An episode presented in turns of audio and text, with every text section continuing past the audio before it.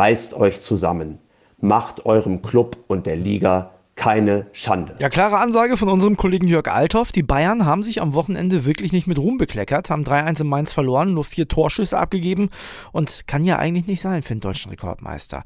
Darüber sprechen wir natürlich heute den Stammplatz. Außerdem geht es um den BVB, denn der hat es auch nicht besser gemacht gegen Bochum. Wir sprechen über den Abstiegskampf und natürlich blicken wir voraus auf die beiden Spiele heute Abend. Ich bin André Albers. Stammplatz Dein täglicher Fußballstart in den Tag. Anfangen müssen wir mit einer sehr traurigen Nachricht, denn Mino Raiola, der Starberater, ist verstorben. In der vergangenen Woche gab es ja noch Fake News, dass er tot sei. Die hat er noch selber bei Twitter dementiert, aber jetzt am Samstag hat die Familie bestätigt, dass Mino Raiola nicht mehr lebt. Unsere Gedanken sind natürlich bei der Familie und den Freunden von Mino Raiola. Wir wünschen allen ganz viel Kraft.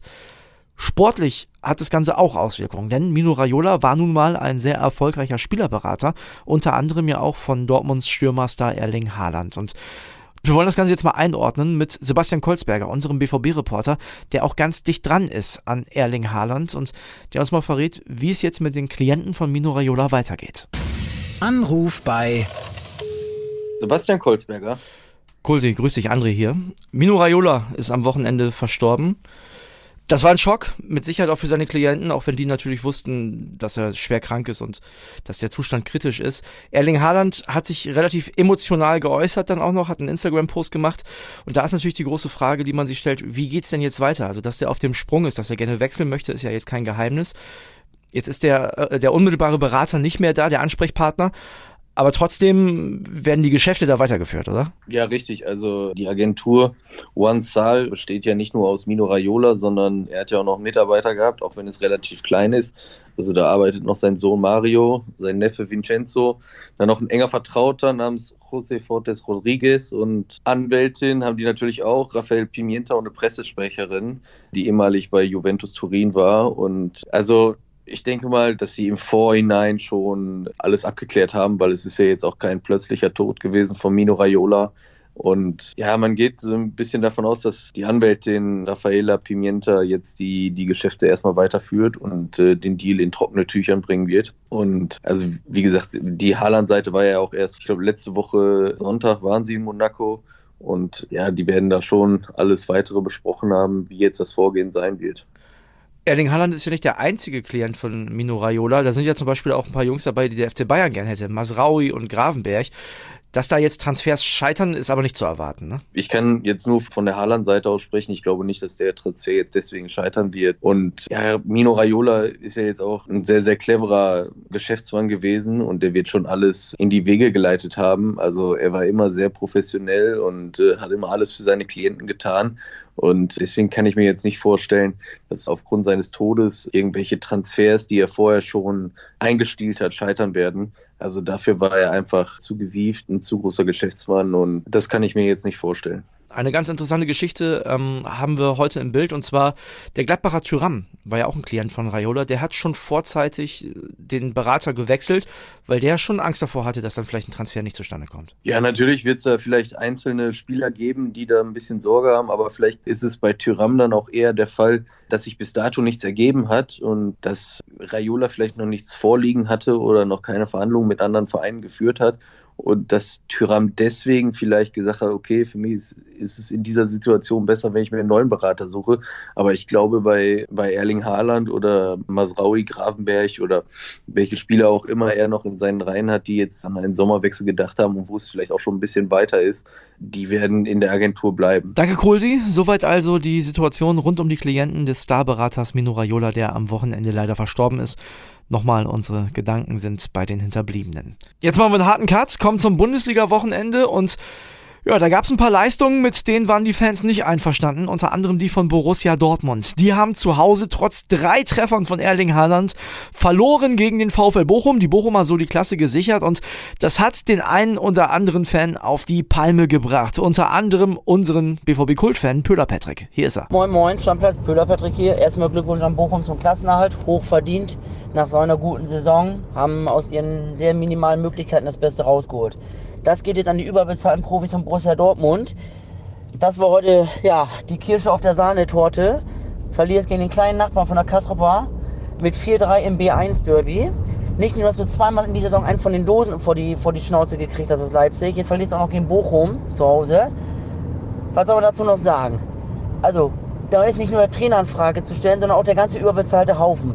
Wenn ich das heute sehe, was sich in Augen zu Akanji geleistet hat, Fehlpassquotenkönig Sagadu, der mehr Fehlpässe in der Saison spielt, als Lewis Hamilton äh, Formel 1 Meilen sammelt, da wird mir schlecht, wenn ich die Scheiße sehe.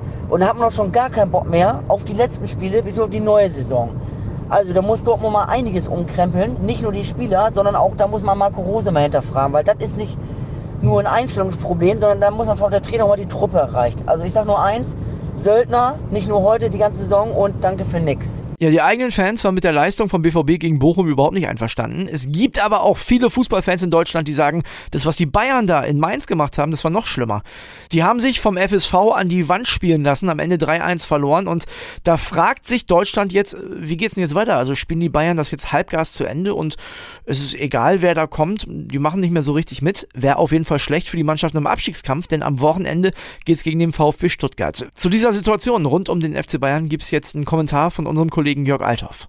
WhatsApp ab. Mehr, mehr, immer mehr.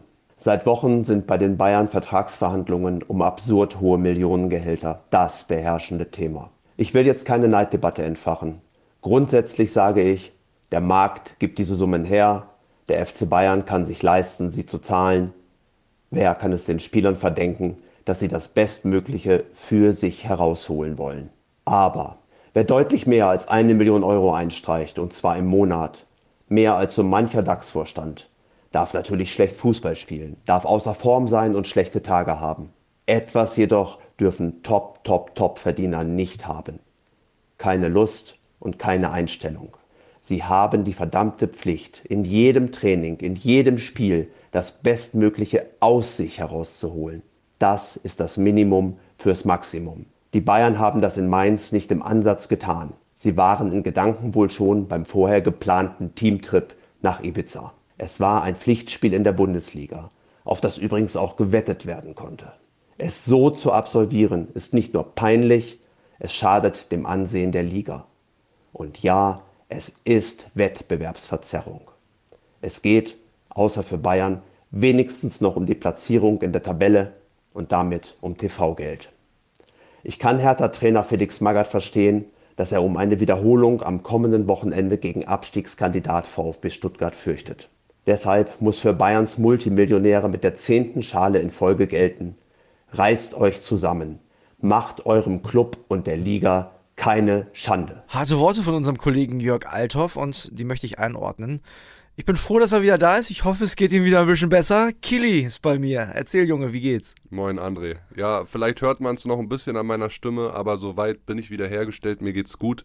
Ist ja mal krass, wie wir Männer unter so einer kleinen Erkältung leiden. Ne? ja, so. Also, was die Frauen da immer mitmachen müssen. Aber ich wurde gepflegt und gehegt zu Hause. Von daher, mir geht's wieder besser und jetzt bin ich am Start und freue mich wieder bisschen mehr hier zu sein im Stammplatz. Was sagst du denn zum Althoff-Kommentar? Hat er schon irgendwie recht, ne? Ja, hat schon recht. Ich kann so ein bisschen beide Seiten verstehen. Ne? Ich war ja auch selbst Leistungssportler und wenn es um nichts mehr geht, dann fällt es dir halt super schwer, dich zu fokussieren auf den Wettbewerb. Dann nimmst du mal 5 bis 10 Prozent raus und die reichen dann in der Bundesliga einfach nicht. Aber Jörg hat natürlich auch recht. Die Bayern sind in der Pflicht. Ein bisschen Wettbewerbsverzerrung ist da schon zu sehen. Ich meine, wenn du nur vier Torschüsse in Mainz abgibst, ja. so wenig wie seit Start der Datenerfassung, ähm, Ah, ist schon schwierig. Vor allem, was ich dann auch ein bisschen komisch finde, da haben ja auch ein paar Jungs gespielt, die sonst nicht so oft zum Einsatz kommen. Sabica, Schuppomoting hat gar nichts gebracht. Also wirklich nichts. Julian Nagelsmann rechtfertigte das dann ja so irgendwie von wegen Tagesform. Und ich kann mir nicht vorstellen, dass die Tagesform von Sven Ulreich, und den, an dem hat es jetzt nicht gelegen, ne? Ja. verstehe mich nicht falsch, ja. aber dass die Tagesform von einem Sven Ulreich besser ist als die von Manuel Neuer. Und dann dieses ganze Geschmäckle danach, dass so viele Bayern-Stars dann noch nach Ibiza geflogen sind, da jetzt ein bisschen Party machen. Die scheißen jetzt halt drauf. Die sind Meister, verdienen keine keine Frage, zehntes Ding in Folge, alles gut. Aber sie sind halt schon noch in der Pflicht, ne? Und jetzt kommen wir nämlich zu dem Ding. Also wir haben ja am Wochenende ja ein unfassbares Erlebnis im Abstiegskampf gehabt. Die 2 Minuten 89, 91, die, äh, die sind auf jeden Fall richtig heiß gewesen. Erst kriegt Hertha den Ausgleich. Also das kann ich gar nicht fassen, was da passiert die ist. Die hätten das Ding ja auch vorher zumachen müssen. Ne? müssen. Ne? Dieser eine Konter da mit dem Debütanten von Hertha Wollschläger heißt er, glaube ich. Unfassbar. Und was haben die da Und gemacht? Dann schiebt der Mittelstädt nochmal quer. Oh Mann. Was, also, die müssen das Ding gewinnen, dann ist da hier Klappe zu, Affe tot. So, Ja, ne? und vor allen Dingen, überleg doch mal, das wäre der dritte Sieg in Folge gewesen, glaube ich. Ja. Äh, die wären voll im Soll, ja? Ja, natürlich. Die wären durch.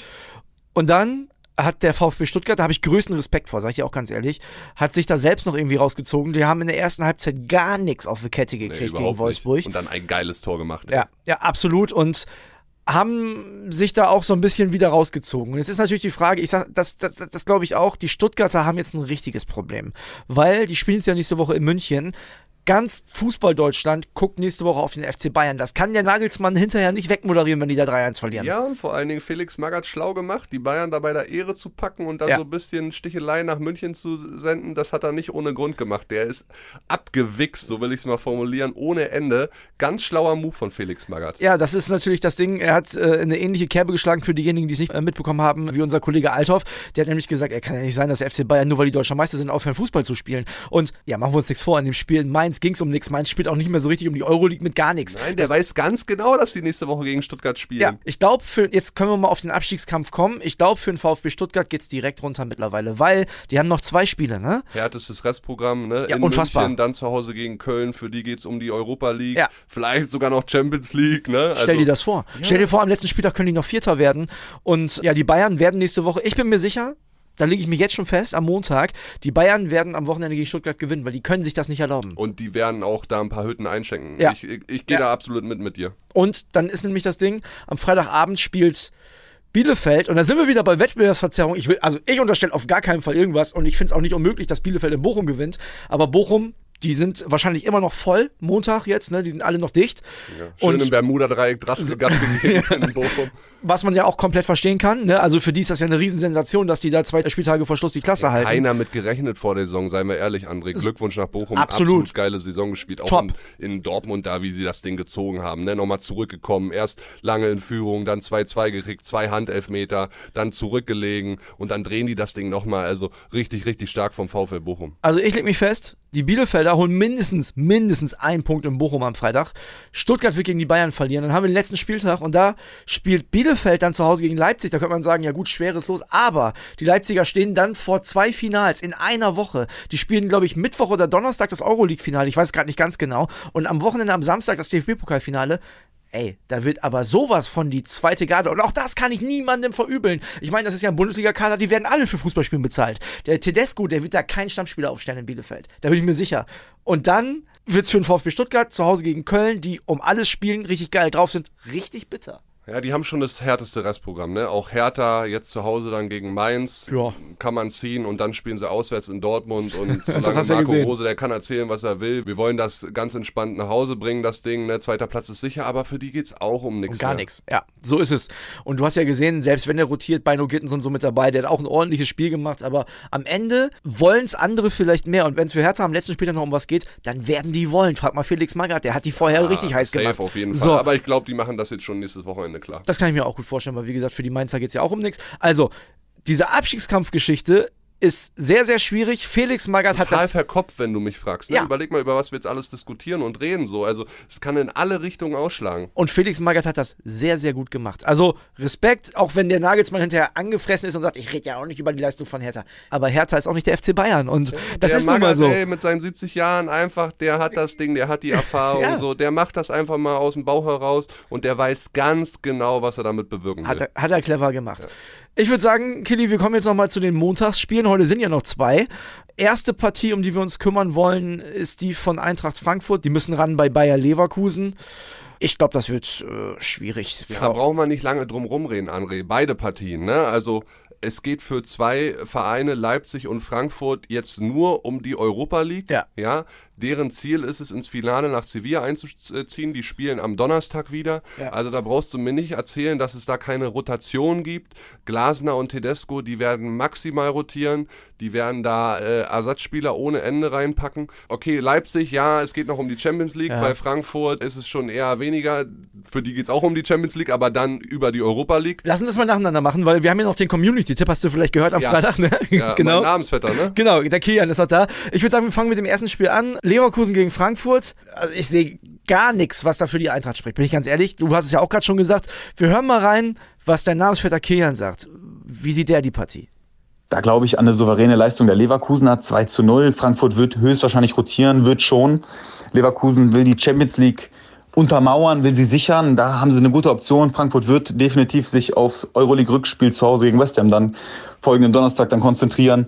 Dementsprechend klare Nummer. Ja, Kili, dadurch, dass die Freiburger ja tatsächlich in Hoffenheim gewonnen haben, müssen die auch. Also Leverkusen muss und die werden auch, ich bin mir sicher. Ja, guck dir mal die Wettquote von Frankfurt an. Bei Tipico 7,30. Also keiner, also wer da jetzt auf einen Frankfurt-Sieg setzt, äh, mit dem Fuffi, der könnte viel gewinnen, aber der muss echt bangen. Ich glaube nicht, dass die da irgendwas holen. Zweites Spiel ist schon ein bisschen interessanter meiner Meinung nach, weil Leipzig momentan nur Fünfter ist. Ja, die müssen auch. Ne? Also aber auch da wieder, für Gladbach geht es um nichts. Ist vielleicht so ein klassisches Unentschieden-Spiel für mich. Also klar, die ah. Leipziger müssen und wollen wahrscheinlich mehr, aber auch da geht alles. Mann, die haben so ein schweres Auswärtsspiel in Glasgow vor sich. Ja. Und du weißt da im Ibrox Park, was da abgeht dann am Donnerstag. Ah, weiß ich nicht. Also fällt mir schwer, da Leipzig jetzt irgendwie als Favorit in dem Spiel zu sehen. Was sie normalerweise sind, ja, ja, aber mit den Grundvoraussetzungen jetzt mit diesem Europa League Halbfinale im Rücken, hm, ich weiß nicht. Und auch noch auswärts. Die spielen jetzt nicht in Leipzig, ne? die spielen in Gladbach. Die müssen ja ihren Fans auch noch ein bisschen was zurückgeben nach der Saison. Ich sag mal so, wenn ich Fan des VfB Stuttgart wäre, würde ich hoffen, dass die Leipziger das nicht gewinnen heute.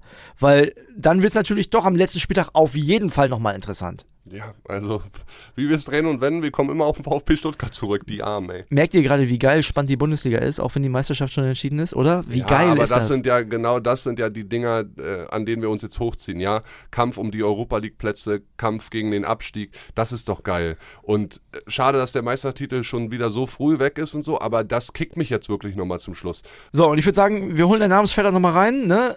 Kian sagt folgendes für die Community. Gladbach-Leipzig, glaube ich tatsächlich, dass Gladbach da einen Punkt holt, ein 1 zu 1, dass Gladbach da so hier und da, was in Freiburg aufgeblitzt ist, das spielerische Element umsetzen kann.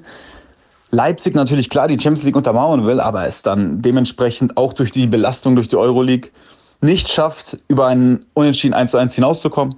Dementsprechend glaube ich da an ein knappes Spiel und ich glaube auch wenig Torraum 10 und am Ende unentschieden.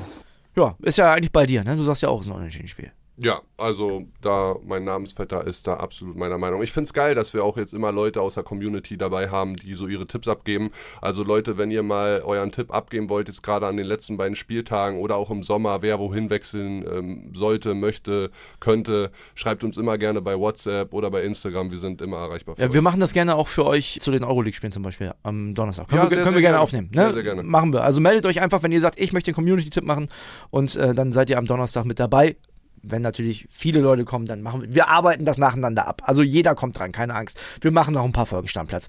Du willst noch über was sehr Unangenehmes reden, hast du mir gerade erzählt, nämlich über die zweite Liga. Ja, aber du hast das Spiel ja gar nicht am TV gesehen, deine Werderaner. Du bist ja wieder lieber Regionalliga-Fußball in Berlin, warst du dabei. Oder dritte, dritte Liga. Liga ist es, genau. Sorry. Ja, pass auf, ich, das war folgendermaßen. Die haben ja um 19 Uhr gespielt. 18.30 Uhr hat Werder angefangen und als die angefangen haben bei Victoria, ich habe ja Handy immer dabei, hier Sky Go und so, ne, da hat Werder schon 2-0 geführt. Und ich dachte, ja, das Ding ist durch. Komm, legst du Handy weg und so. Habe ne? Auch gedacht. Ähm, ist aber nicht passiert. So, und dann hat Werder, ich weiß nicht, ich habe das, wie gesagt, das Spiel nicht komplett gesehen. Ich weiß nicht, was da passiert ist nach dem 2-0, aber offensichtlich hat Werder da ja, wie der Kollege Michael Schröer geschrieben hat, die Aufstiegsflatte bekommen. Michael, du sollst aufhören damit nochmal übrigens Grüße hier aus dem Stammplatz. Hör auf, Werder vom Aufstieg wegzuschreiben, das mag ich nicht. Da habe ich Angst, lass es bitte. Ne, auf jeden Fall kann ich, ist es für mich komplett unerklärlich. Und jetzt haben wir ein richtiges Problem, denn jetzt hat Werder natürlich durch diesen Kantersieg von Darmstadt am Samstagabend auch noch das deutlich schlechtere Torverhältnis. Ich hoffe jetzt auf Fortuna Düsseldorf. Mannschaft der Stunde in der zweiten Liga momentan. Also was Daniel Thune ja. mit den Männern gemacht hat, ey, überleg mal, der wäre früher gekommen. Also richtig geile Leistung von denen in den letzten Wochen. Ja, und da muss Darmstadt jetzt hin nächste Woche. Äh, Werder muss nach Aue. Also ich hoffe, dass die sich genauso viel wehren wie am Samstag. Hoffentlich gibt es in Aue keine Aue.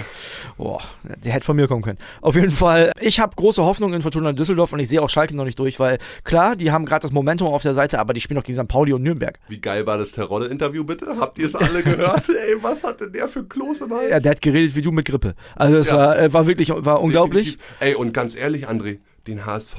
Wann haben wir den abgeschrieben? Ich noch gar nicht. D das will ich mal sagen. Du hast den nicht abgeschrieben? Ich habe den HSV hier, die Fahne habe ich die ganze Zeit hochgehalten. Also sorry an alle HSV-Fans, aber die können ja wirklich noch trotzdem irgendwie hochgehen, ey. Ich sag dir mal mein Wunschszenario. Mein Wunschszenario ist natürlich, dass Werder Bremen Erster oder Zweiter wird und Schalke auch. Und der HSV wird Dritter, geht in die Relegation.